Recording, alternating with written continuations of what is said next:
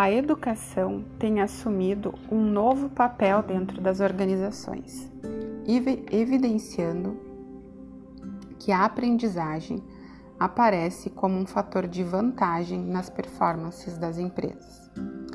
A aprendizagem faz parte do desenvolvimento humano e várias teorias deram conta de explicá-la dentro deste processo.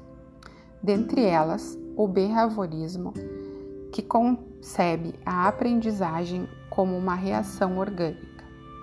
Já o modelo cognitivista percebe a aprendizagem ligada à atenção, memória e inteligência. Uma das prerrogativas em relação às interações sociais baseia-se na coordenação de um esforço a serviço da cooperação coletiva.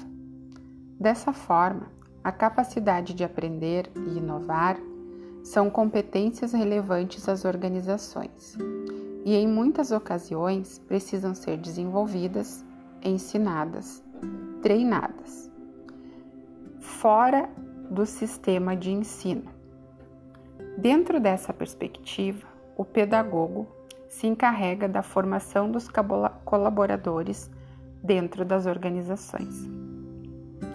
O artigo estudado para a produção desse podcast baseou-se em uma pesquisa de cunho bibliográfico, seguida de uma pesquisa com coleta de dados, qualitativa, e estruturada dentro de duas organizações nomeadas no artigo de X e Y. No questionário realizado, foram analisadas três áreas: o perfil da organização, a aprendizagem organizacional e o papel do pedagogo nas organizações.